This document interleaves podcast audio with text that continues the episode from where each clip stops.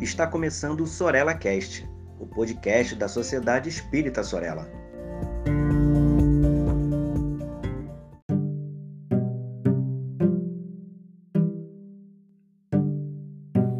Olá, pessoa espírita ou não espírita. Seja bem-vindo, seja bem-vinda a mais um episódio da série Espiritismo e Sociedade do podcast da Sociedade Espírita Sorella. Com esse episódio intitulado Prato de Ossos, nós vamos é, falar, discutir um pouco sobre a extrema pobreza no Brasil e refletir sobre o papel né, do Espiritismo e de nós, como movimento espírita, nessa sociedade extremamente desigual. Antes de tudo, eu queria deixar bem claro, né, mais uma vez, que essa é apenas a minha visão é, desse ponto, a minha visão é, do papel do espírita na sociedade. Então, eu não pretendo realmente levantar nenhuma verdade absoluta e nem, nem pretendo ser unanimidade. Eu acho que é muito rico o debate e os pontos divergentes para que justamente ocorra um movimento de mudança é, na sociedade. É uma coisa saudável. Para ajudar a gente nessas questões, eu trouxe algumas notícias né, do jornal e também de algumas pesquisas. É, começando com o jornal É o País, dia 28 de maio desse ano, 2021 que trouxe que o número de bilionários latino-americanos aumentou 40% durante a pandemia de coronavírus. 107 pessoas da região têm patrimônio líquido agora de 480 bilhões de dólares. E o Brasil ganhou novos 20 bilionários. Em contrapartida, temos no UOL é, o levantamento de uma pesquisa né, do Ministério da Cidadania que mais de 14 milhões de famílias brasileiras estão na extrema pobreza, na miséria. E é o maior número desde o início da pesquisa, que começou em 2012. Esse número de 14 milhões, é 14,5, né, na verdade 14 milhões e meio de famílias brasileiras na miséria significam aproximadamente 40 milhões de pessoas, 40 a 50 milhões de pessoas. Então nós temos aproximadamente, nós temos 213 milhões de brasileiros. É, nós somos, né, 213 milhões de brasileiros. Esse número de pessoas na extrema miséria, na extrema pobreza, desculpa, representa aproximadamente 20% da população. O IBGE divulgou é, os dados em 2019 que nós teríamos mais ou menos esse número mesmo, mais ou menos 50 milhões de pessoas na miséria. E o que, que significa essa miséria? Significa que uma pessoa ela se sustenta, né, bem entre aspas, recebendo por mês até 89 reais. Essa é a miséria ou a extrema pobreza no Brasil. E nós temos 40 milhões de pessoas assim. Então, se a gente parar para pensar, hoje, ainda mais hoje que os preços nos mercados estão absurdos, é, você vê, leva só 89 reais e ver o que, que você consegue comprar com esse valor. É isso que a pessoa tem para passar o mês. Isso sem contar as outras necessidades, né? Porque às vezes tem um remédio que não tem no SUS e aí ela só tem 89 reais. Como se vive com 89 reais? E sobre os bilionários, né? A gente faz o contraponto. Como é que a, a pobreza aumentou tanto nesse nível, né? A gente já tem uns anos aí que o Brasil voltou ao mapa da fome e as pessoas continuam, e uma parcela muito pequena da sociedade brasileira continua enriquecendo, continua é, aumentando seu patrimônio, inclusive virando bilionária. Como, como é possível?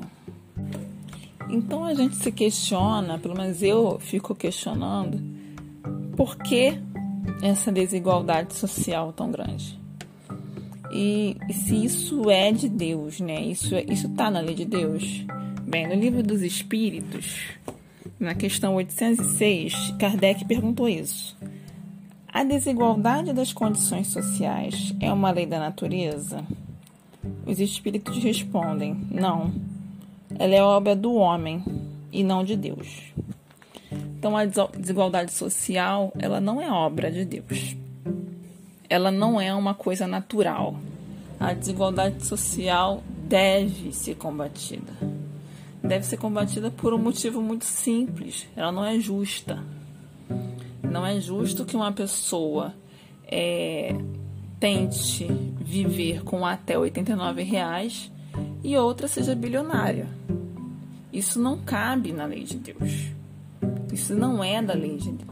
Então, é, a gente precisa questionar o sistema em que a gente vive. Esse é o primeiro ponto e talvez seja fundamental. Porque nós, como espíritas, muito pouco questionamos o sistema em que vivemos. Parece que o espírito está sempre aguardando, já falei isso algumas vezes, está sempre aguardando que os espíritos superiores nos salvem, que é, os espíritos superiores mudem completamente o planeta e a gente comece a viver num planeta de regeneração, como se isso não fosse acontecer pelo nossa própria, nosso próprio esforço, nossa própria luta. Ah, por que você está falando de luta? Porque para mudar um sistema que desigual, é preciso que as pessoas se movimentem.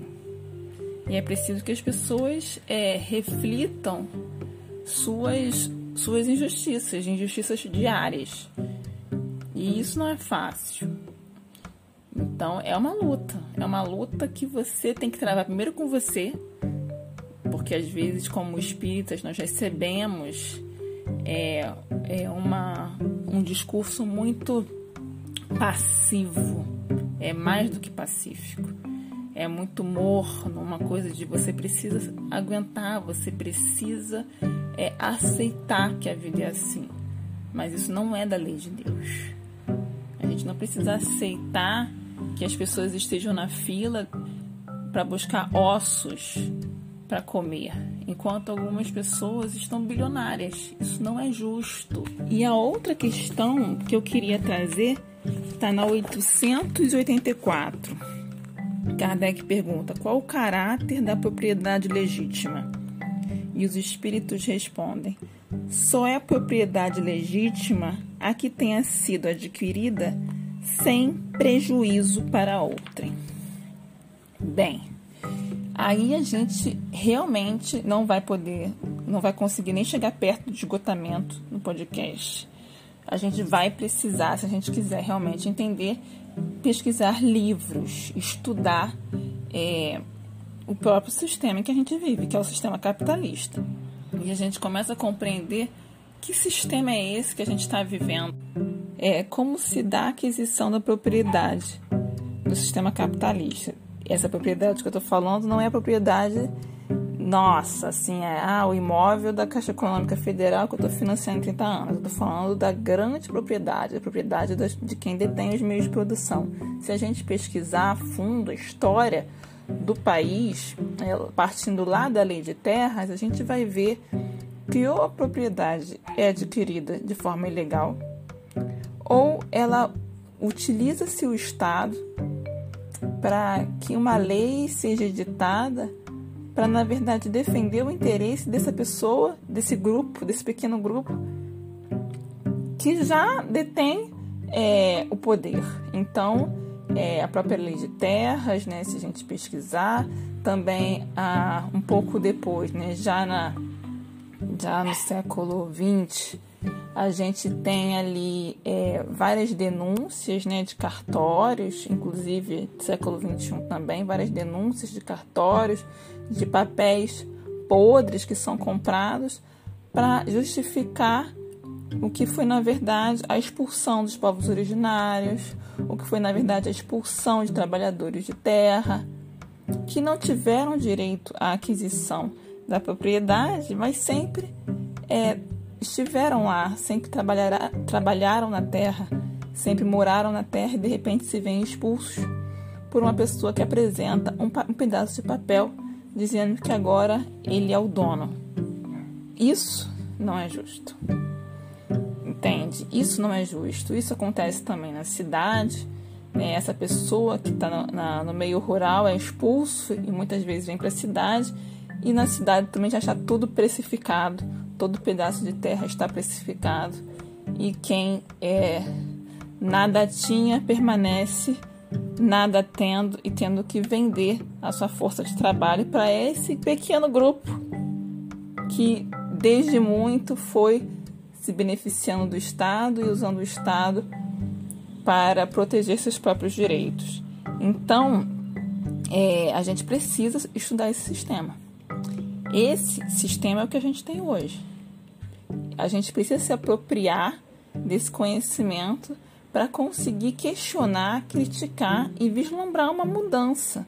Porque essa mudança não é uma mudança individual, é uma mudança coletiva.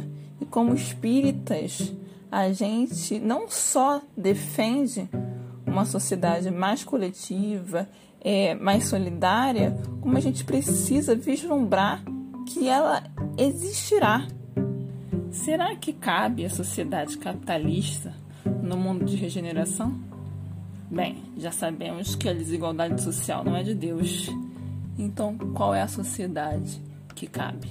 Que sistema é que cabe? Eu não vou responder isso, então a gente fica aí refletindo. Tchauzinho.